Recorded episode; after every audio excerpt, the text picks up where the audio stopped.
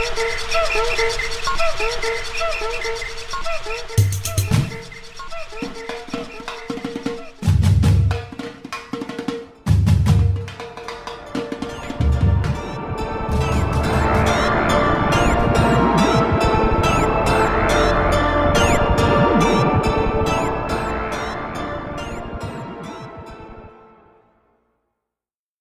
Nome é Natália Salazar. E eu sou a Renata Schmidt. E vocês são os nossos catarsers.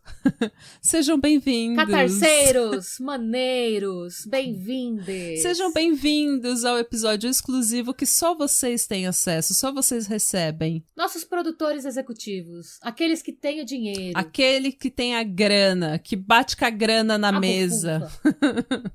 Show me the money! Show me the money! A gente tá dançando aqui enquanto fala, só pra vocês terem um, um visual do que, que a gente tá falando aqui pra vocês. Exatamente. É, só para vocês terem um visual, nós duas estamos de cabelo rosa, nós duas estamos usando camisetas pretas.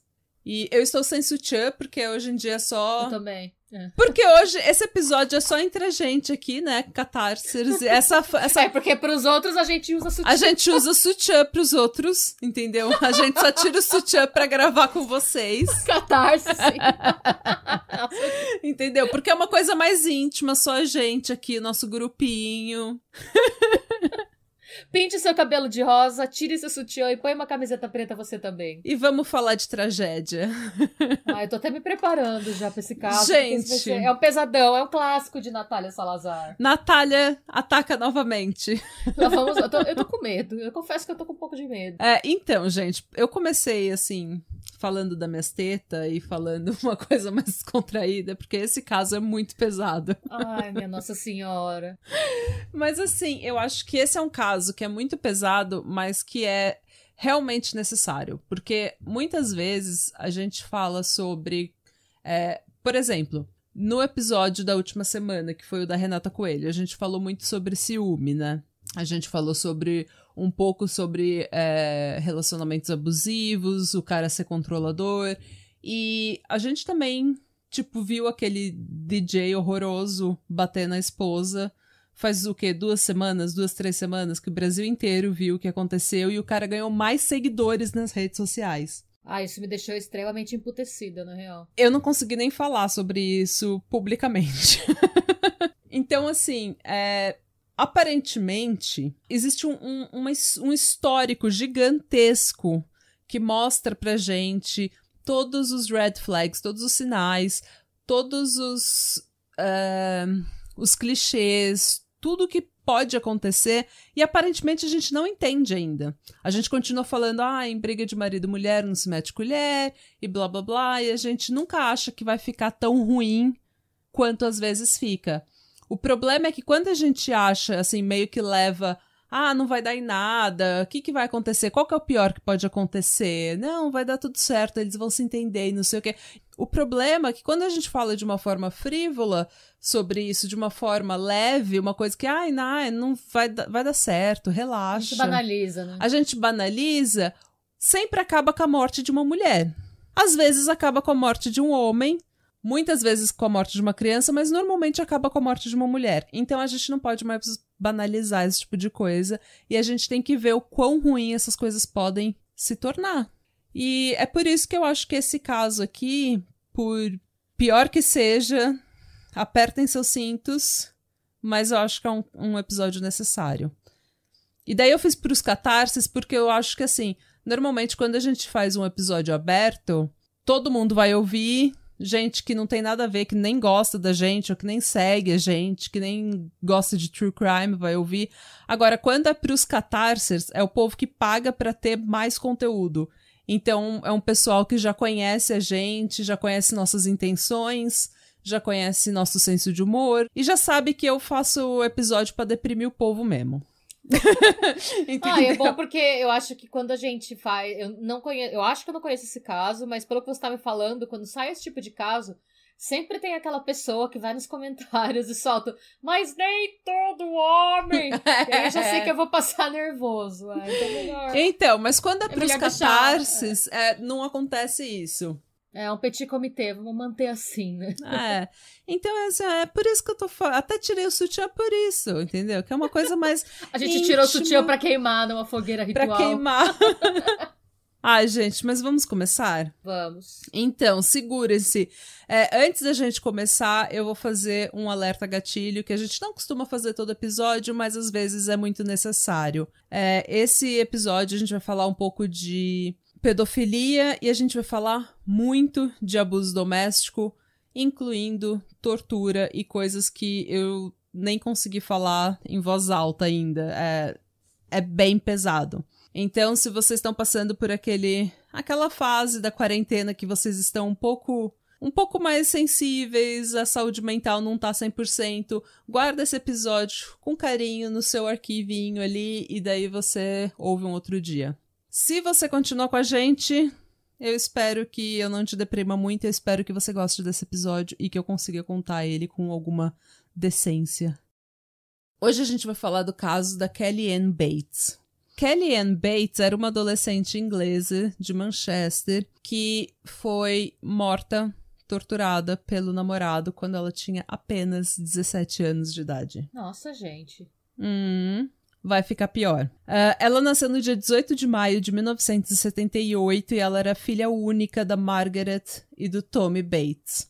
E eles eram uma família de classe média comum. Assim, tipo, típica família inglesa sem muito luxo, sem muita riqueza, sem nada demais, mas assim, típica classe trabalhadora, sabe? É dá para ver pelo modo como eles falam que não era uma família que tinha uma tradição acadêmica, não era tipo uh, universitários e doutores e tudo mais. Era uma família de classe média, operária, uma família bem normal. Uh, eu não achei absolutamente nenhuma informação de que ela tivesse passado por qualquer trauma. Tanto que a Kelly Ann, ela se tornou uma adolescente super feliz, super bubbly. Ela é muito descrita como bubbly, que é tipo alegre, sabe? Meio assim. É... Como que eu posso falar? Sabe aquela pessoa meio goofy, assim, meio pateta, meio, sabe? Sempre fazendo uma piada, sempre sorrindo, sempre zoando. Essa era ela boa aluna, boa filha, e ela mantinha uma relação super boa com os pais dela. Eles confiavam muito nela. Porque ela nunca deu motivo nenhum para que eles desconfiarem, então, desconfiassem, é. Uh, ela tinha uma personalidade bem forte, ela era extremamente confiante, sim, sabe? Confiante em si mesma, segura de si mesma, e ela era extremamente independente. Ela sempre foi muito independente. Nunca deu trabalho. Eu ouvi, eu vi isso em uma das fontes que eu usei, que depois eu vou, eu vou colocar na descrição do episódio para não ficar falando um monte de fonte. Mas é, aparentemente ela já trabalhava, inclusive, meio período numa gráfica, uma coisa assim, e ela sonhava em ser professora. Esse era o sonho dela. Ela queria terminar a escola, ir para faculdade, ser professora. Porém, quando ela tinha 14 anos, tudo deu uma mudada. Ela entrou naquela fase de achar que ela já é adulta, querer passar mais tempo fora de casa, menos tempo com os pais, é, sem supervisão dos pais, e ela começou a se interessar por garotos. Como diz o meu, o meu avô falava sempre, ele sempre me perguntava: Ô Natália, com aquele sotaque bem italiano assim. Ele, ô Natália, como é que tá aí os paquera? Os paquera. é, ela começou a se interessar pelos paqueras. E as paquerinhas? E as paquerinhas? Ah, é que é um negócio assim, é, isso acontece na Inglaterra, no Reino Unido de maneira geral, e aqui na Irlanda também, porque as culturas são muito parecidas. É, aqui, de maneira geral, não tô falando Londres, acho que Londres é um pouco exceção. Ela era Londres, ela era de Manchester, né? Uhum. É, a galera, a, os, as crianças, os adolescentes aqui são muito soltos. Aqui, eu vejo direto a, a, as crianças de tipo 8 anos, 9, voltando sozinhas da escola a pé, ficando na rua Sim. o dia inteiro. Hum. Não tem. A, o nível de violência aqui não se compara com o nível das cidades grandes, São Paulo, Rio. Aqui tem muito pouca gente. Então você vê essa, é, essa galera ficar na rua o dia inteiro, como era, ah. eu acho que, sei lá, em Pirassununga quando eu era adolescente. Tipo. Não tem muita supervisão porque não é por negligência, porque para os pais é normal, sabe? Ah, esse negócio da gente. Tipo, esse negócio de você ir pra escola de perua, ficar na escola, voltar de perua. Ficar em casa, ser levada para todos os lugares, pro inglês, para não sei o quê, pela mãe. Isso daí, isso daí é uma coisa muito brasileira, porque no Brasil a gente tem uma violência muito grande, a gente tem muito assalto, muita coisa desse tipo. Agora, aqui as crianças com 7, 8 anos vão sozinhas pra escola. É impressionante, Sim. elas moram perto. É, elas podem ir de bicicleta pra escola, sabe? Ela... Então, assim, eles são mais soltos realmente. E eles, quando eles começam a entrar na adolescência, eles começam realmente a ficar mais sozinho, ficar em casa sozinho muito cedo. Então, eles são bem soltos, realmente. Ah, é... eu acho que é um pouco diferente. No Brasil você ainda tem a balada, né? Que a galera ainda vai. Aqui não tem muito isso, porque ninguém pode entrar, né? Mas é. na rua a galera fica até tarde, assim. Tipo, é. E foi isso. Nada. É, e foi isso que começou a acontecer, tá? Ela começou a. Ela não começou exatamente a dar trabalho. O problema é que ela começou a passar as tardes fora de casa. E as tardes viraram noites e as noites viraram dias. Ela ficava, às vezes, dois, três dias sem aparecer em casa. E a mãe dela começou a ficar preocupada, principalmente quando, aos 14 anos, ela falou que ela estava namorando. Ela falou para a mãe dela que ela estava namorando uma pessoa chamada Dave Smith. E daí a mãe dela falou: Olha, tudo bem, você está namorando, não tem problema nenhum, a gente confia em você mas a gente precisa que você siga as regras, a gente precisa, a gente não pode passar a noite em claro é, perguntando onde você tá. Se perguntando onde você tá. Isso é na década de 90. Então, a gente não tinha celular ainda, né? Isso é 93. Ninguém é. tinha celular ainda. Então, não era uma coisa que o seu pai podia te mandar uma mensagem ou você podia ver sua localização. Quando você não aparecia em casa, se você não ligasse, ninguém sabia onde você tava. Você podia começar uma outra família. Sim. É, então, e a Kelly, ela começou a namorar, então. E ela foi cada vez ficando mais longe de casa, cada vez mais desconecta dos pais, cada vez mais independente. E até aí a mãe dela falou: olha, é adolescente, tá namorando, primeiro namorado, tá tudo bem, não tem problema nenhum, deixa. Até porque eles estão. Ela tava naquela fase que se você começar a encher o saco do adolescente, ele vai começar a se afastar mais. Sim. Se você começar a ir contra o namoro, ele vai querer namorar mais. Então eles falaram: olha, é melhor que, que ela fique, faça o que ela quiser, isso daí tudo vai acabar em nada, é só o primeiro namorado dela.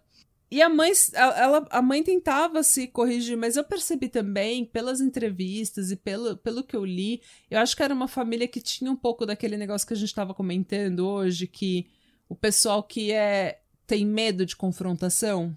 O pessoal aqui na Europa, aqui na Escandinávia principalmente, o pessoal tenta ser tão educado e respeitar tanto a privacidade de todo mundo, inclusive dos filhos adolescentes e tudo mais, que eles eles morrem de medo de confrontar. Então, assim, mesmo eu vejo pela, pelos sobrinhos do Tony aqui, tipo, eles com 14 anos, a mãe não não queria brigar com eles, sabe? Era uma coisa assim, eu tô te tratando como um adulto já, estou conversando com você. E a minha mãe também sempre fez isso, mas eu recebia várias broncas. e eu não podia fazer absolutamente nada com 14 anos. eu podia ir pro inglês sozinha de ônibus e eu me achava assim, a mulher independente, Erin Brockovich conquistando o mundo, sabe? e detalhe, esse, esse tour assim, de ônibus pra escola e pro inglês era tipo 10 minutos, 15 minutos. então, mas eu achava assim, nossa, eu achava que eu era uma mulher independente. É, então, outra coisa é que a gente. Eu não sou mãe, então eu não posso falar, mas uma coisa que eu ouvi muito estudando esse caso foi que é, o pior medo de uma mãe ou de um pai é perder um filho. Para o que seja, para drogas, para morte, para conselho tutelar, ou simplesmente um filho fugir de casa, ou crescer e não querer falar com você, não querer mais saber de, sabe, de ter contato com você. Então, eles fizeram, por mais que eles estivessem tentando corrigir o comportamento dela, eles não queriam segurar muito e ser muito é, rigorosos para que ela não se afastasse mais. E o namorado. Ah, eu não sou mãe, então eu não consigo nem, nem falar o que eu faria. Mas eu sabendo que eu sou latina e que eu sou italiana, eu ia pegar minha filha e dar umas sacudidas é, nela. É, não, um parênteses. Todo brasileiro que vem pra cá, tem muito brasileiro na Irlanda, né? Hum. A gente fala que o nosso maior medo, porque todo mundo pergunta de violência, de assalto, o maior pavor de todo mundo aqui são os adolescentes irlandeses. Porque, é sério, é sério. Por mim, pode passar aquela pessoa com aquela cara mal encarada de mafioso romeno, passando assim numa rua escura. Eu vou dar graças a Deus que não é um bando de adolescente irlandês, de verdade. Nossa. Porque, porque eles ficam só. Como não tem muito violência aqui, a galera, essa, essa molecada fica solta. Falando que nem minha mãe, essa molecada. não, essa galera fica solta. Bem-vinda à casa dos 30. É. essa molecada. E, e, não é os moleques, tipo, de 14 anos, ou sei lá, mas é os moleques de 16 anos que eles sabem que eles podem fazer o que eles quiserem, que a polícia não vai fazer nada, porque eles são hum. menores de idade. Então, o que, que eles fazem? Eles assaltam Deliveroo, tipo, delivery de comida estrangeiro pra zoar. Eles Quem batem que eles assaltam? O Deliveroo? Deliveroo. É o Deliveroo. Sabe o Deliveroo? O... É que tem um programa aqui que entrega comida que chama Deliveroo. Ah, entendi. Eu achei que você tinha falado Delivery errado. Não, o Deliveroo. Chama Deliveroo. não tem o... Be... Não... Até tem o Berit, sei lá. Mas aqui o que todo mundo usa pra entregar comida não é... Ah, eu até esqueci o nome do seu... É, não é iFood, não tem iFood aqui. Aqui chama Deliveroo. É hum. É Deliver com dois Os no fim. E eles usam uniforme e tal, que nem o iFood. E eles go... E normalmente é estrangeiro que faz esse trampo. Ah. E o que eles fazem é que eles assaltam os caras da, do delivery. Tipo, eles. Nossa, Então, assim, eles roubam bicicletas, às vezes batem. E é sempre. Nunca é um adolescente, sempre são 25. Não, eles, é, é. Eles andam em bando, né? E aí o que acontece quando você denuncia pra polícia? A polícia fala. Mas são apenas crianças. É. Aquele moleque de 1,80m. É. Acabou de te dar uma. É, mas ele é apenas uma criança. Não, aquele moleque de 1,80m que tá, tipo, no ápice do corpo dele sendo bombeado, bombardeado com testosterona. Ele é só uma criança. Ele pode fuder a sua vida. Sim. Mas, é. Mas então, é, o namorado da Kelly Ann se chamava Dave Smith. E ele já tinha ligado para casa da família e conversado com os pais dela. O que eles não perceberam é que ele não era um adolescente. Porque por dois anos esse namoro ele era muito ele era muito secreto. Ela dizia, a Kelly Ann dizia que ela era um pouco tímida, que ela não não queria apresentar um namoradinho para os pais, sabe? Que não era nada sério. Só que ela foi ficando cada vez mais, cada vez mais com ele, passando os finais de semana na casa dele e tudo mais, até que eles meio que tiveram que conhecer o Dave. Sim. Quando eles finalmente. Sério, né? É, quando eles finalmente conheceram o Dave, o Dave, a Margaret falou. Ela falou que todos os cabelos do corpo dela se arrepiaram. Caralho. Ela falou que ela quase surtou. Sabe aquela quando te dá aquele momento de fraqueza, assim, que parece que você vai desmaiar, que você não acredita no que você tá Nossa, gente. sabendo? Como é que era esse maluco pra ela ter essa reação intensa, assim, né? Então, o problema é que o Dave Smith não era um adolescente, ele tinha nada mais, nada menos que 32 anos. Hum, gente, ele tinha mais que a dobro da idade dela. Pois é. E o que a Margaret falou é que esse não era o homem que eu queria para minha filha. Eu consigo literalmente relembrar assim de forma vívida eu vendo uma faca na cozinha onde ele estava sentado e pensando que eu precisava pegar aquela faca e arrebentar com ele, tipo esfaquear ele na minha cozinha. Ela falou que ela sentiu uma, um, uma maldade por trás dos olhos dele que ela nunca tinha visto numa outra pessoa. Caralho. Só que ela decidiu manter a calma, não overreact, não reagir demais de forma exagerada e falou: "A minha filha é uma menina de 16 anos agora, ela é uma pessoa madura, eu nunca tive motivo para desconfiar dela, então eu vou dar liberdade e a confiança para que ela tome as próprias decisões." Esse foi o processo, mas ela falou que a primeira vez que ela botou olho nele, ela odiou ele. Ela falou, vividamente eu lembro de querer pegar aquela faca e arrebentar, assim, acabar com a vida dele. É o tal do sexto sentido, né? É, sentido de mãe, né? Aquela intuição de mãe. Porque eu achei que ele, ela tinha 14 ainda. Ele tinha o dobro da idade dela. Não, eles já estavam namorando há 12 há dois, anos. Há, dois não, anos. eles já estavam namorando há dois anos. Caralho. Hum. Então, assim, a Kelly foi passando cada vez mais tempo com o Dave, cada vez mais tempo com o Dave. E nesse período, depois que eles conheceram o tal do Dave, ela praticamente já estava se mudando, sabe? Tipo, ela passava dias na casa dele. É... Quando ela passava os finais de semana na casa do Dave, a Margaret falou que ele ligava pra, pra Margaret falando: Olha, eu coloquei ela no ônibus, ela tá indo pra casa. E daí, tipo, quando a Kellyanne chegava em casa, tipo, acabava de entrar na porta de casa, uhum. ele ligava de novo perguntando se ela já tinha chegado.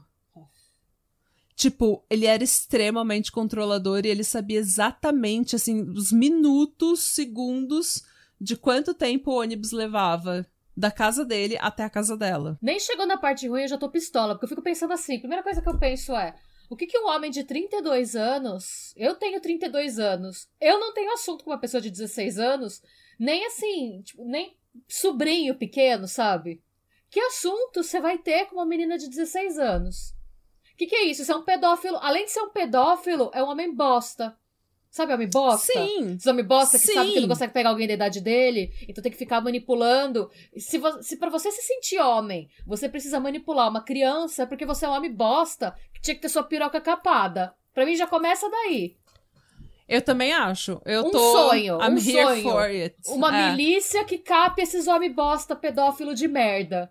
Porque assim, a gente já falou isso nesse podcast, só que parece que Parece que é uma coisa que ainda é relevada na nossa sociedade.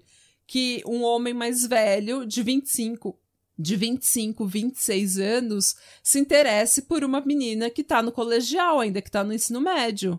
Eu lembro de uma amiga minha no ensino médio namorando um menino de 26 anos. Não, quando você é criança. Com, com tipo... consentimento da família dela. Ele ia no sítio lá com todo mundo. E eu achava, gente, ele tem 26 anos, ele tem 10 anos a mais do que ela.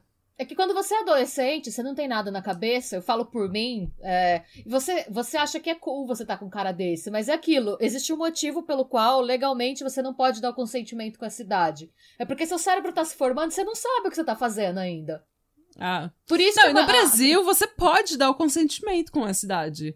Acho que é 14 tá anos o é, consentimento. É, tá é, muito ridículo. Não, você não tem, você não consegue dar consentimento de nada. É, você não da consegue. sua vida. É, não, você não consegue. Ainda mais no Brasil, que ainda tem menos essa tradição. É mais difícil quem começa a trabalhar com 14 anos. Aqui ainda tem mais gente que começa a trabalhar, tem esses empregos meio período e tal. Que você ah. ainda manja um pouco mais de como a vida funciona. Mas com 14 anos, nem cartão de banco você tem.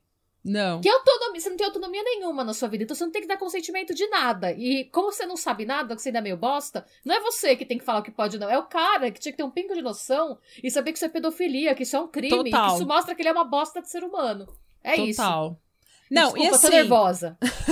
não, e assim, você tem que ficar Nossa. nervosa, porque isso sempre me irritou e me irrita tanto até hoje. Principalmente porque ele é, é, uma coisa que é super relevada para mulheres, mas também é extremamente relevada para homens. Tipo, um homem que perde a virgindade com uma mulher de 30 anos é uma coisa romantizada, é uma Ai, romantizada, glamorizaram uma isso naquela aquela novela horrível lá da menina que é modelo de 14, 15 anos que pega lá o maluco de quase 40, que o maluco casa com a mãe dela para ficar perto da menina. Qual que é o nome Nossa. dessa novela? Eu não sei. Nossa, eu fiquei, essa novela me deixou tão puta, me deixou tão puta, porque ficavam glamorizando a menina. É, é uma novela toda errada, tá? A menina é modelo, ela tem tipo 14 anos e o cara quer transar a menina. O cara casa com a mãe da menina para poder transar a menina. Eu tô passada. Sim. Isso era é. uma novela do Brasil. E era uma novela, e tipo, ele... novela da Globo, tá? Gente. Ah, e foi a novela que a Grazi fez a Cracuda lá, que a Grazi Massafera ganhou o prêmio fazendo a Cracuda. Ah, eu não vejo, eu tava fora do Brasil. Não, é, eu tava para sair, mas é, e todo mundo assistiu e acharam, todo mundo chipava a relação do maluco, que era uma relação, enfim, era absurdo. Gente, eu tô e passada. Aí, e é super recente, que eu posso até googlar, novela qual que é o nome da novela? Cadê? Verdades Secretas é o nome da novela. Gente, Pedofilia Secretas. Pedofilia Secretas. Era a Camila Não, o Queiroz. Que me, o que me deixa o Raj, quem é o Raj? Qual é o nome daquele cara? O Raj da novela, Caminho das Índias. Eu não, eu não tava mais no Brasil. Ah. Ouvinte, vocês sabem do que eu tô falando e se vocês também ficaram revoltados, é nós. mas então, eu sempre fico muito revoltada por essa glamorização, mas porque assim, é, eu já falei também por experiência própria, quando eu tinha 15 anos, eu me achava uma pessoa adulta. Sim. E uma pessoa com 16 anos, ela é completamente diferente. Você é completamente diferente de quem você é com 17. Você é completamente diferente de quem você é com 18. Você é completamente diferente. Nessa faixa etária, dos 16 aos 25, você muda todo ano, parece que você envelhece 10 a sua cabeça muda completamente, porque tá muita coisa acontecendo. Você vai trabalhar pela primeira vez, você vai sair de casa sozinho, sabe? Vai morar sozinho pela primeira vez, vai pra faculdade pela primeira vez, vai transar pela primeira vez, vai fazer muita coisa pela primeira vez e tá tudo mudando muito rápido na sua vida. E você tá cheio de hormônio e sem, e por mais que você seja uma pessoa extremamente madura, você é uma pessoa que não tem experiência de vida. Você não passou certas coisas. E vamos dizer, normalmente quando uma pessoa tem uma infância difícil, teve traumas e tudo mais, ela amadurece muito rápido. Porém, isso não é uma coisa que se transfere essa maturidade que você tem sobre a vida, sobre entender o que é dinheiro, classe social e a vida num geral, não se transfere para relacionamentos, porque você ainda não teve relacionamentos duradouros que enfrentou desafios duradouros, que enfrentou desafios adultos. Então você não tem experiência de vida. E tem muito homem, filho da puta, que fica lá, nossa, você é tão linda, você é tão madura pra sua idade. Gente, ouvintes, vocês não são maduros pra sua idade. Eu tenho 34 anos, eu não sou madura pra minha idade até hoje. Tipo, Também não com 16, com 17 anos, eu não era madura pra minha idade. Não adianta Gente, dizer. com 14 anos eu fiz um piercing no umbigo e eu usava aqueles piercing gigantesco com o coelhinho da Playboy, sabe? Até hoje, eu, eu olho pra esse piercing no meu umbigo e fico pensando, por que que eu fiz isso, sabe? Por quê? Por que que esse negócio tá aqui? Eu não sei por quê. Gente, com 14 anos, quando eu me senti essa Nossa, Erin Brockovich, mulher do mundo, sabe? Porque eu pegava um ônibus 15 minutos pra ir pra escola sozinha. Eu chegava em casa toda noite e eu assistia Nickelodeon. Eu assistia Nickelodeon, Hey Arnold. Hey Arnold. É. Eu via os. Kina como é o nome? É, nossa, o Kina Nickel, eu amava. E você lembra daquele Nick Music que passava o S Club 7, aquele. É, os eu clipes. Eu assistia S Club 7. Nelly Furtado do... passava também aquele Promiscuous Nick... Girl também é. passava da, da Nelly Furtado. E tinha aquele clipe do N5 que eles, tão, que eles são as marionetes. Baby, bye, bye, bye, bye, bye. Não, It's gonna, be, me? It's gonna be me. Que eles estão na loja de brinquedo, que eles são os bonequinhos. Eu achava que essa era Bye Bye. Nossa, não, eu tô e It's gonna be me. O Bye Bye é outra. Também era da mesma época. É normal confundir. Ah. Todas as músicas de Bye Bye são iguais. é. Principalmente as do NSYNC. Mas eu adoro aquela Bye Bye. Eu gosto, eu ainda tenho uma playlist dessas coisas em algum lugar. Mas, gente, isso é nostalgia. A gente não sabia nada do que a gente tava fazendo. A gente ainda não sabe. Não. Nosso cabelo é rosa. Nosso cabelo é rosa. a gente não tem nenhuma maturidade até hoje. Então, assim, imagina essa coitada. Vocês não são maduros pra sua idade. Se você tem 16 anos e um homem de 30 começar a se aproximar com você, de você, não interessa o motivo, só grita, grita e sai correndo. Pode ser seu tio, pode ser seu pai. só grita e sai correndo. Eu, no, no, nossa, eu fico imaginando, tipo, eu com 14 anos, se eu ia ter maturidade para ver, tipo, um pinto de um adulto, sabe?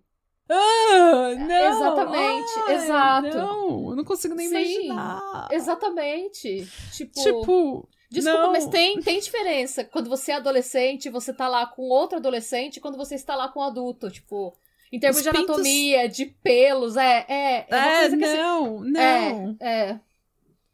Iu. É, exatamente. Pensa, na... coitada dessa menina, gente. É, é, assim, é isso. É tudo que eu tenho a dizer. Mas como assim. todo bom pedófilo, né? O Dave, ele começou, ele não começou assim se mostrando um pedófilo, ele não começou se mostrando uma pessoa ciumenta e controladora. Ele não se mostrou logo de cara uma pessoa que era um creepy, sabe? É, ele se mostrou uma pessoa amorosa, preocupada, Aquele negócio que nem. Foi o que a Margaret falou. Quando ele ligava pra, pra falar da Kelly Ann, tipo, ela já chegou em casa, ela tá bem, ela tá tudo. Ela tá. Ela achava. A Margaret achava assim, nossa, pelo menos ele tá se importando com a minha filha. Ele tá preocupado com onde ela tá, tá se ela tá indo pra escola, se ela tá voltando, se ela tá comendo bem. Ela... Então a Margaret ficou um pouco mais tranquila de que pelo menos ele tava cuidando dela. E é, esse tipo de atitude é uma coisa bem pensada, não é uma coisa que acontece. Ele não estava preocupado com ela, ele estava controlando ela. E ele não estava mostrando a, a, preocupação dele, ele estava mostrando para a mãe dele que ele podia tomar conta da filha dela. Isso é, tem uma agenda por tem, trás disso. Tem uma palavra que chama grooming, né? É. A palavra em inglês para isso. Eu não sei, não sei, não sei se tem uma tradução para uma tradução literal para o português de grooming. É, é, meio que você tá preparando o terreno. É, é, o termo de pedófilo ou de explorador sexual de maneira geral.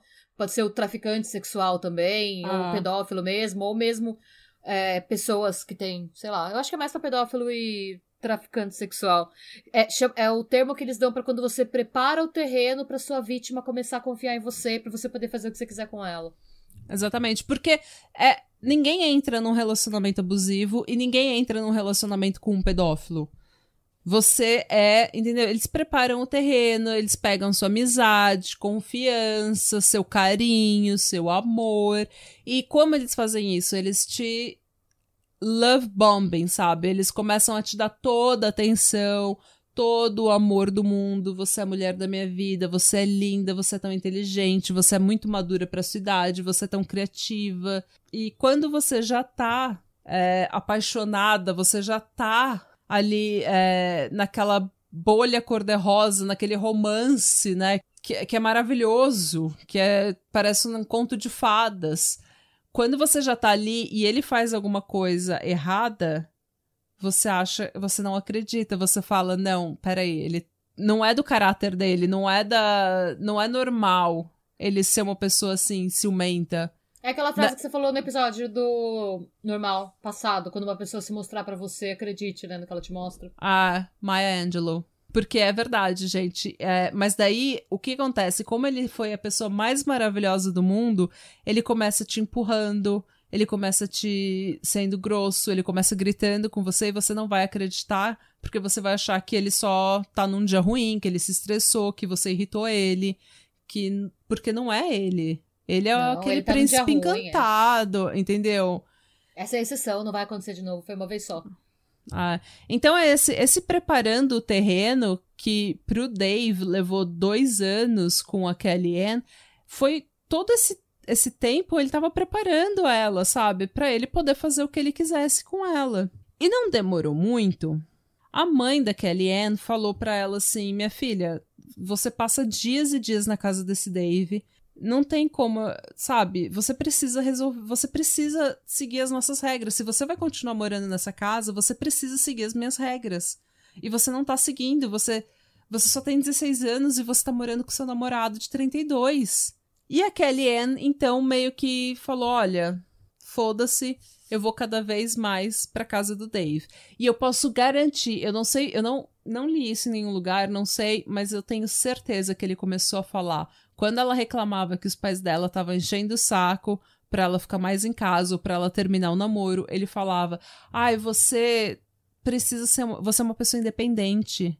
Você é muito madura para ter pra sua idade. Você é muito ele, madura. Ele, ele, devia jogar o veneno do tipo, eu não acredito que seus pais estão falando isso. Que eles não confiam em você. Quem eles acham que eles eu sou? Eles não confiam em mim. Eu fui na sua casa. Eu conheci é, a sua mãe. Eu fiz sabe? tal coisa com o seu pai. Com certeza. Exatamente. Porque faz parte do processo de grooming, né? Você. É, você vai preparando momento... a família toda. Você não prepara só a vítima, você vai preparando a família toda. Você afasta a, vítima da família também. Porque aí se a, a vítima sente que são eles dois contra o resto do mundo, quanto mais isolada a pessoa tá, mais vulnerável ela é também, né? Claro. Quando a Margaret tentou colocar mais limites para Kellyanne, ela simplesmente pegou as coisas dela e foi embora. Um belo dia, quando a Margaret chegou do trabalho e ela tava a Kellyanne tava arrumando as coisas dela para ir para casa do Dave. Quando ela virou assim o rosto pra Margaret, a Margaret viu que metade do rosto dela tava completamente preto de hematoma. A Margaret ficou assim chocada, falou: "O que, que aconteceu, minha filha?" Ela, e ela tem uma carinha, ela tinha uma carinha tão de bebê, tão, sabe, que ela era um bebê, né? Ela era um bebê, ela era assim aquela criança feliz, bonitinha, sorrisinho, sabe? E ela tava completamente. A cara dela tava preta, assim, de hematoma.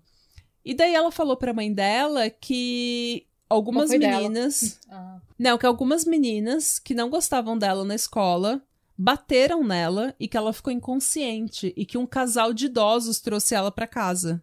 E daí a mãe dela falou: Amada, você acha que eu vou acreditar nessa história? Faltou tipo, eu nasci de manhã. O cachorro comeu a lição dela também. Né? A mãe dela falou: eu nasci de manhã, mas não nasci essa manhã. Sabe? E daí a, a mãe dela falou: gente, não acredito nisso. Se um casal tivesse te levado, te trouxe, tivesse te pego na rua, inconsciente, com esse estado, eles teriam te levado pro médico, chamado a polícia. Ou eles ligado. teriam te levado pra sua mãe. E queriam, é. gostariam de falar com a sua mãe. Achei sua filha assim, assim, assado. Exatamente. Mas a Margaret não acreditou e nessa briga a Kellyanne simplesmente saiu de casa e foi morar com o Dave. É, porque aí é, é, muito difícil psicologicamente falando, né? Porque na cabeça dela, se ela contasse pra mãe dela a verdade, a mãe dela ia proibir ela de ver o David.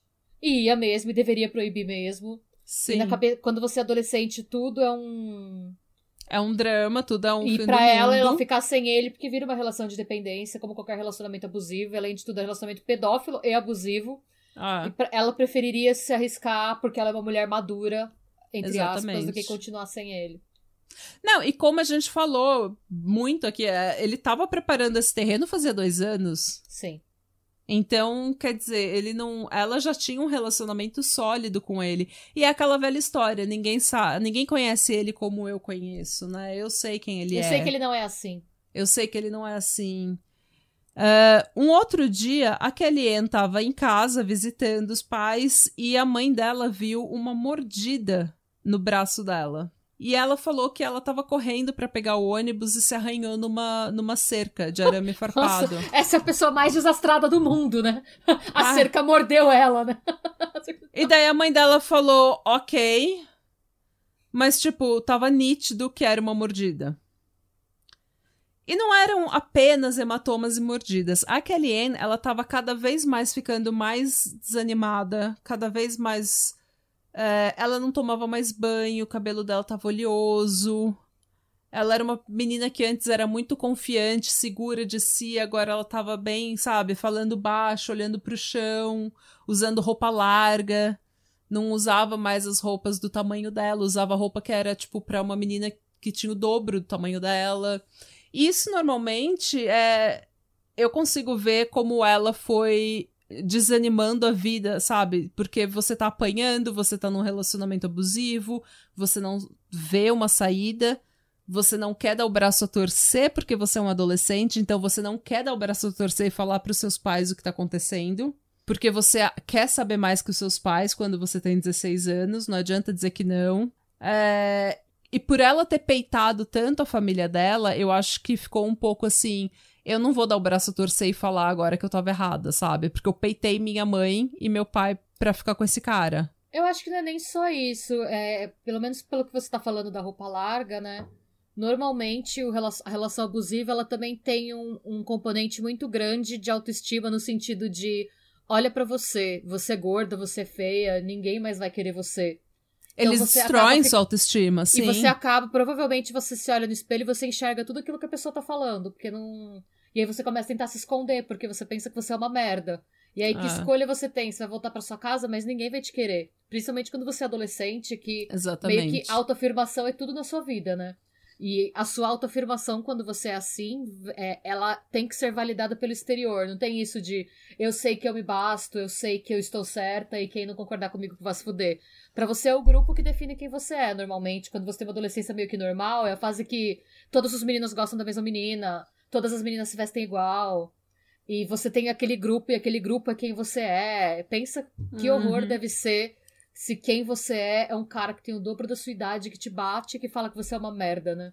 Que, ah. que, pra, pra, onde você corre, Não, sabe? E o abuso, fi o abuso físico, ele nunca vem sozinho. Ele sempre vem acompanhado de uma manipulação muito forte, do abuso psicológico, do abuso.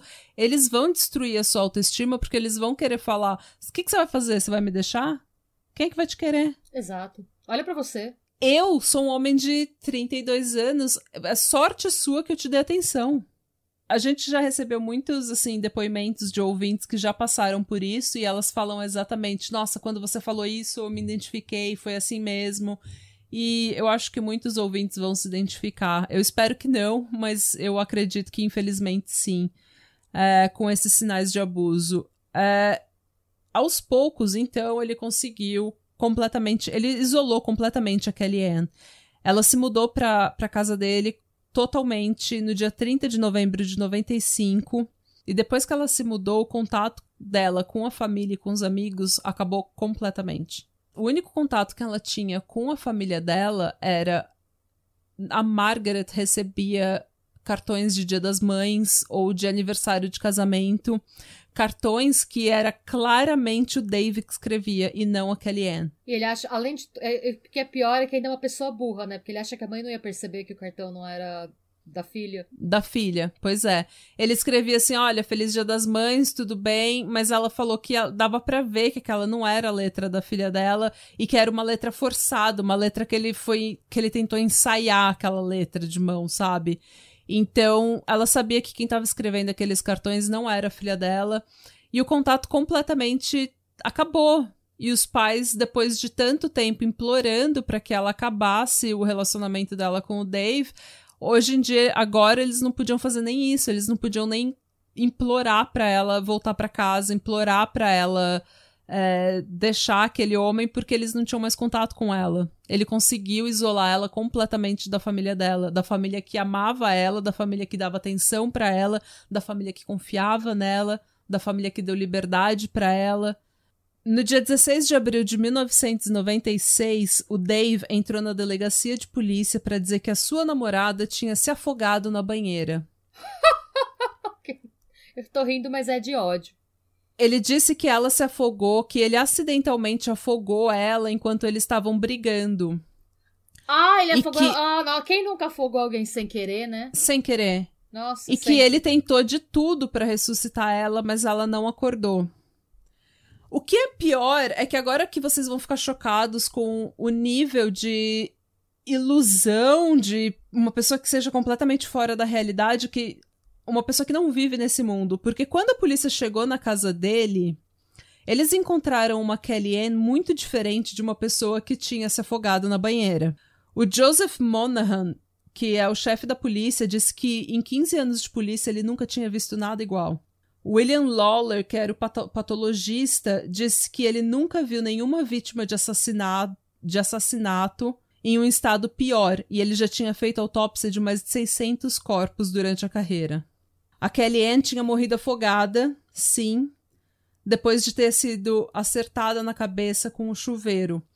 Aqui na Europa é muito comum aquele chuveiro que você tira a, cabeça do chuveiro, porque não é um chuveiro elétrico, é um chuveiro é, pequeno. Boiler, sim. É, e daí você tira ele, você pode tirar ele assim da do do suporte pra, enfim, lavar o banheiro ou sei é, lá. aqui chuveiro elétrico é luxo, tá? É muito difícil. A maioria dos chuveiros aqui é boiler. Aqui, né? É, o chuveiro é um chuveiro que o, o, tem o tanque de água quente que manda água quente pra casa inteira. Então, chuveiro é um chuveiro que é, ele é só uma cabeça de chuveiro, assim, que você pode pegar nela e tirar.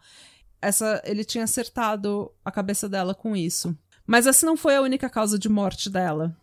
E agora eu vou narrar uma coisa que, se você tiver muito problema em ouvir é, cenas de tortura, como eu normalmente tenho, para falar a verdade, eu sugiro que você pule uns 5 minutos desse episódio.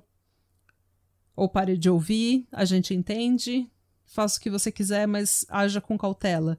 Tá bom, Natália, adeus. Renata, boa. volta que você. Renata, não me deixa aqui sozinha. Renata sai da sala, né? Renata corre. É. Não Renata me deixa sozinha com esse caso, Renata, pelo amor de Deus. Renata corre com as mãos nas orelhas, gritando por socorro. Cadê o Balta quando eu preciso. A Balta dormindo. Nem posso abraçar o Balta. A Kellyanne tinha mais de 150 feridas no corpo, sofridas ao longo de quatro semanas. Ela tinha perdido tanto peso que o corpo dela parecia de uma criança, e ficou claro na autópsia que ela não comia nem bebia água por dias. Algumas das muitas torturas que ela sofreu durante essas quatro semanas foram: ela tinha parte da bunda dela e da coxa escaldada com água quente. Ela tinha marcas de branding, sabe? Que ela tinha sido queimada com um ferro de. com, com um ferro quente tipo gado, sabe? Tipo, ela tinha sido marcada como se fosse um gado. Ela tinha. O, o, o braço dela estava quebrado. Ela tinha várias, várias marcas de, de cortes com facas, tesouras e garfos. ela tinha sido esfaqueada dentro da boca dela, no céu da boca dela. Nossa, gente. Tanto as duas mãos e os dois pés dela estavam fraturados, completamente destruídos, provavelmente para que ela não fugisse. Os dois joelhos dela estavam quebrados. Ela tinha mutilações nas orelhas, no nariz, na sobrancelha, nos lábios e na genitália. Ela tinha sido escalpelada, parte da, do couro cabeludo dela tinha sido arrancado. E os dois, os dois olhos dela tinham sido arrancados. Mas, gente! E pela autópsia, ficou claro que os olhos dela foram arrancados quando ela ainda estava viva e com as mãos.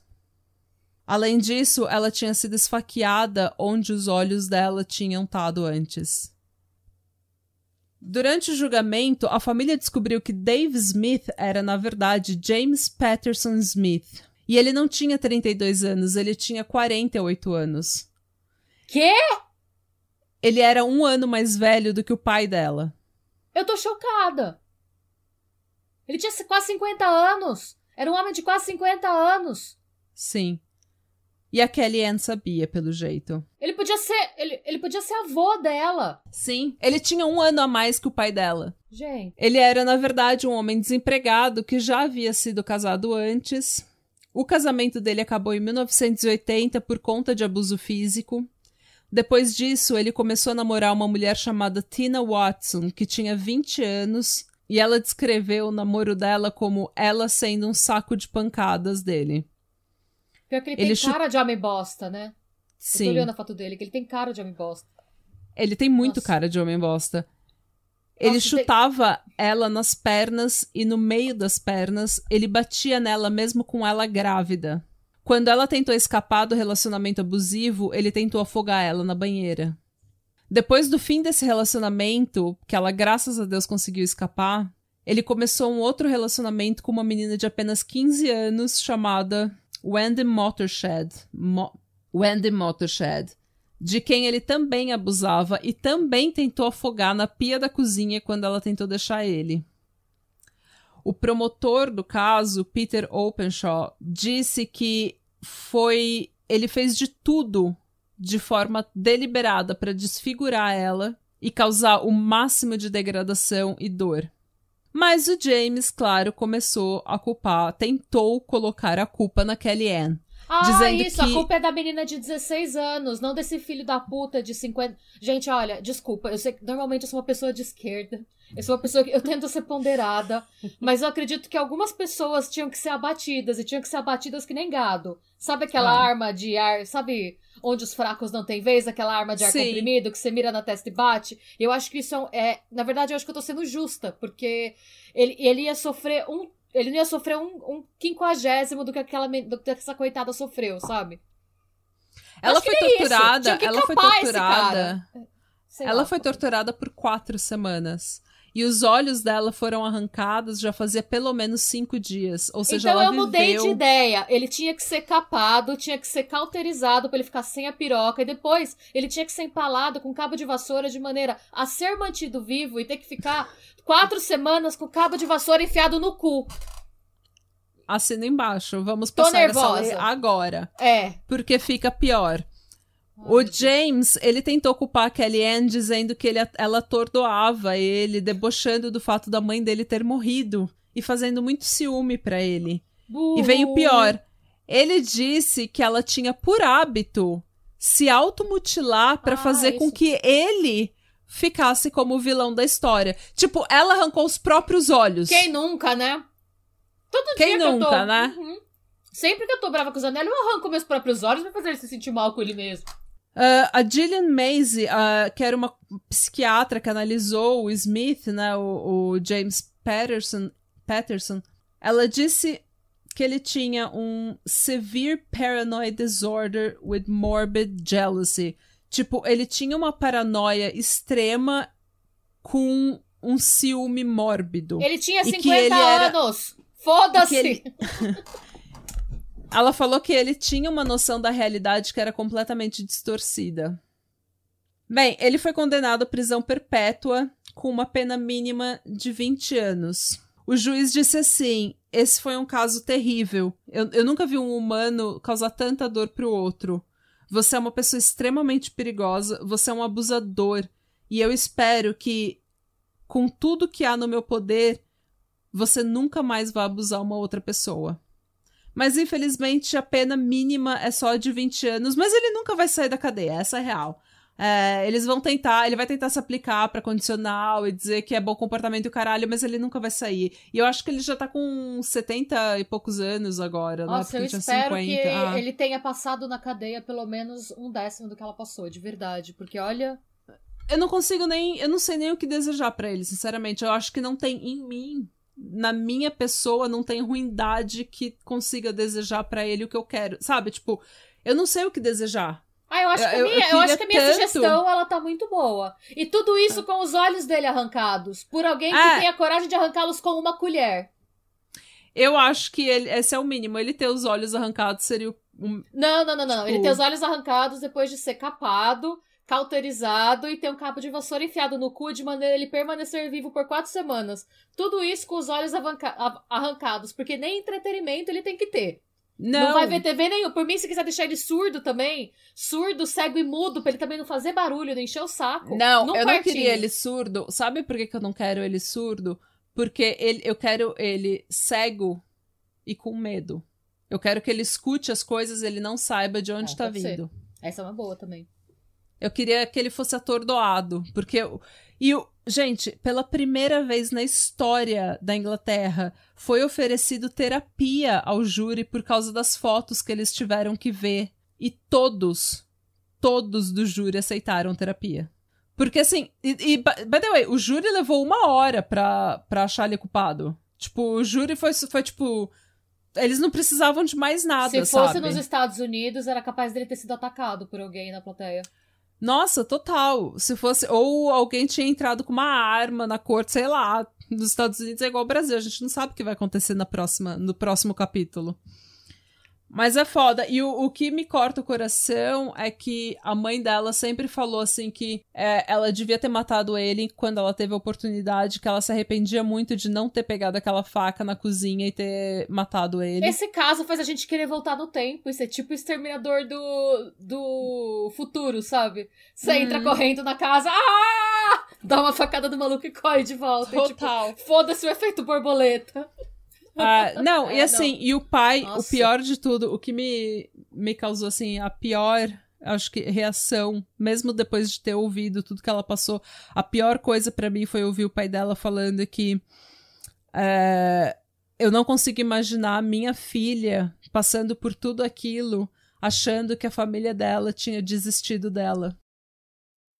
Ela provavelmente estava se sentindo naquelas quatro semanas tão sozinha e a gente nunca apareceu para ajudar porque a gente não sabia o que estava acontecendo e ela provavelmente ficava se perguntando por que, que a família dela não ia salvar ela. Sim.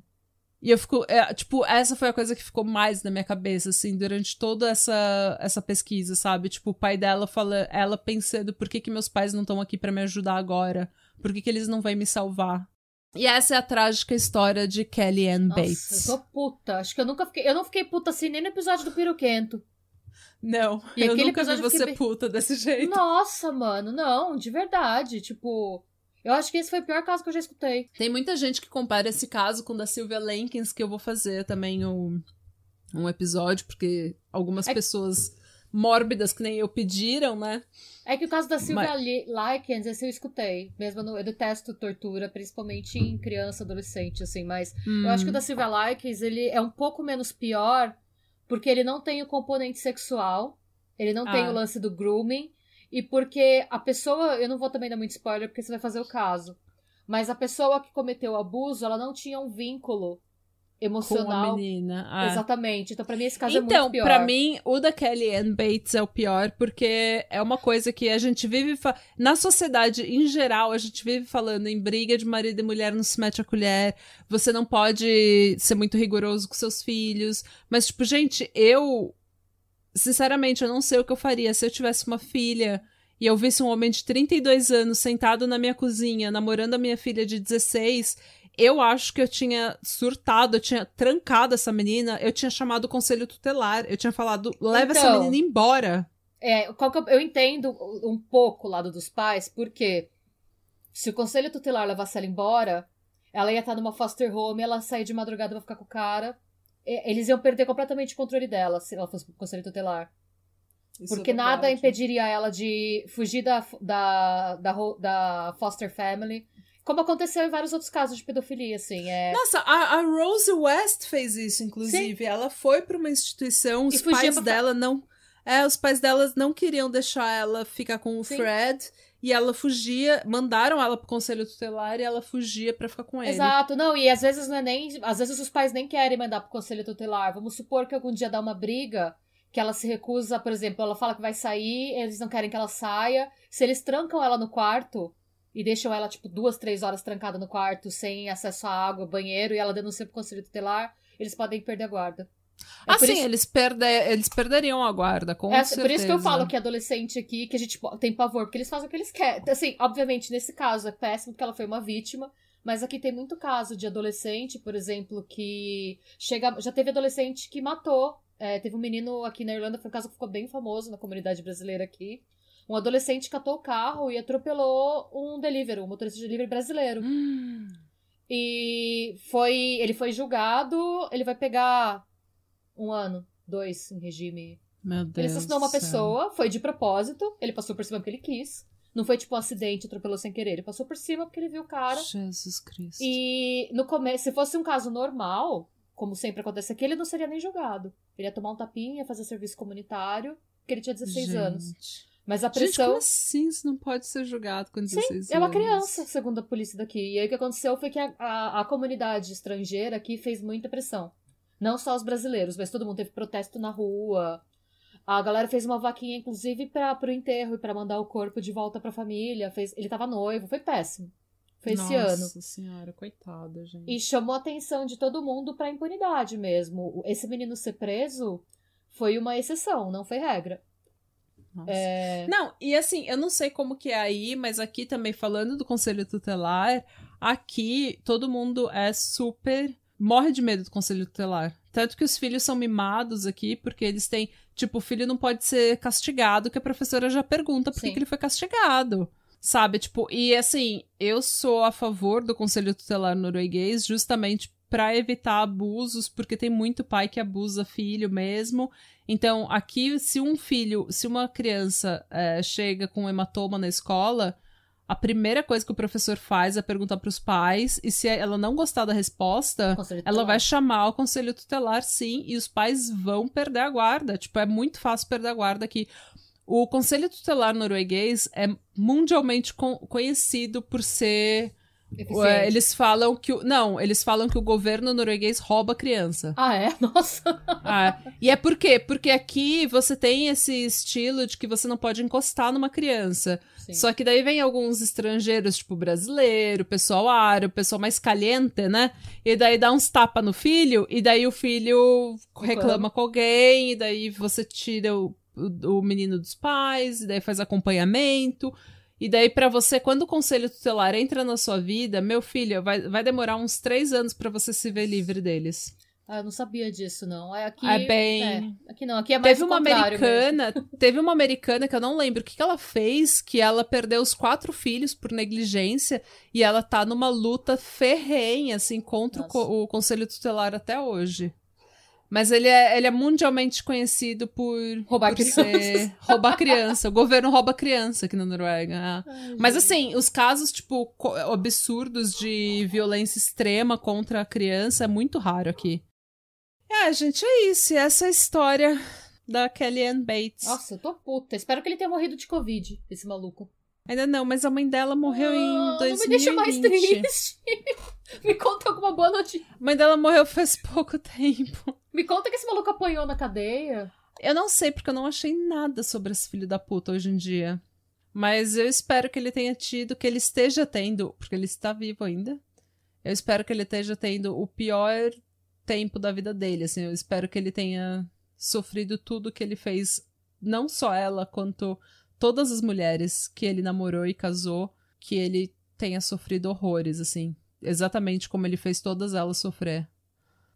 Tô triste. E é tá isso, bom. gente. eu sei que esse é um caso super pesado, mas como eu falei no início do episódio, a gente precisa saber a, até que ponto as coisas podem chegar, o quão ruim elas podem se tornar se a gente não é, leva pedofilia, não leva é, violência, não leva um hematoma, um grito, o ciúme do cara, controlando suas amizades, controlando suas roupas, isolando você. Se a gente não leva essas coisas a sério, essas pequenas, sabe, pequenas grandes red Sim. flags, desde o início, se você não leva a sério, essas coisas podem escalar para isso. Porque a gente nunca sabe se o cara é só ciumento ou se o cara é ciumento e vai te torturar. É, e esse é o caso mais extremo de violência doméstica que eu já ouvi falar. Sim. E eu acho que é isso, gente. É, ele não é a regra, graças a Deus, mas ele, violência doméstica pode chegar nesse nível. E para muitas mulheres chega nesses níveis, né? Então, é isso. Isso. E esse episódio tá saindo para todos os catarses no dia 30 de julho.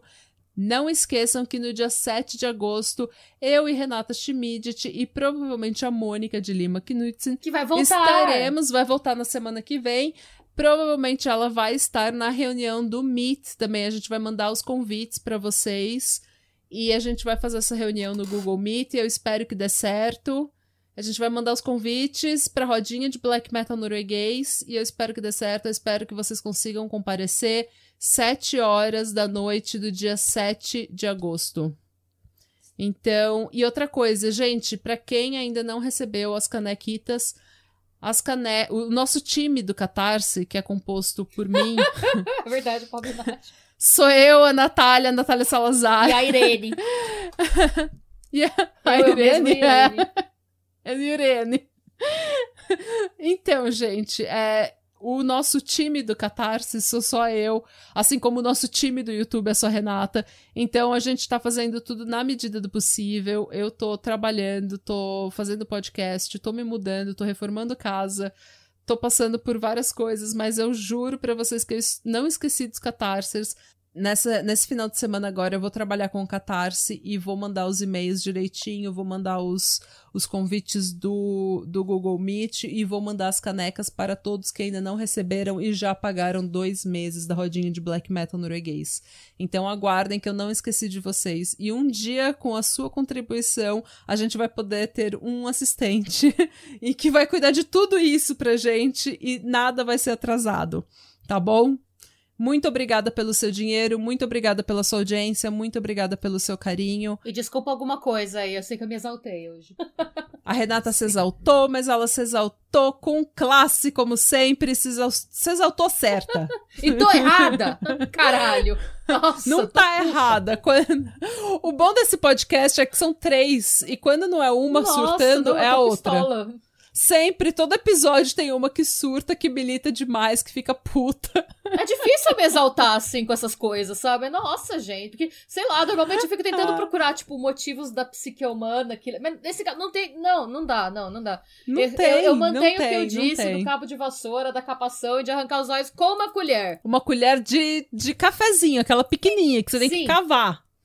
Se alguém quisesse me der autorização, eu faço. Eu moro perto, 40 minutos de avião, tô lá. Dá pra eu ir de barco também, dá pra eu ir de balsa. É só me dar o ok. Ah, gente, vamos, vamos fazer, fazer, Essa, essa petição catarsis. Vamos fazer Nossa, essa petição. Me avisa que eu tô indo. Nossa. Ai, gente. Então, é, como sempre, desculpa deprimir, mas eu acho que esse episódio Não, é necessário. necessário. E se você gostou desse episódio, é, se você gostou desse episódio, manda um feedback pra gente. A gente vai fazer um post sobre ele no, no Insta. Vai lá comentar, vai lá, sabe, agitar o post também para deixar todo mundo com água na boca. E é isso. De novo, obrigada pelo carinho de vocês, obrigada pelo apoio e Radebra. Slow, sejam bons. Sejam bons.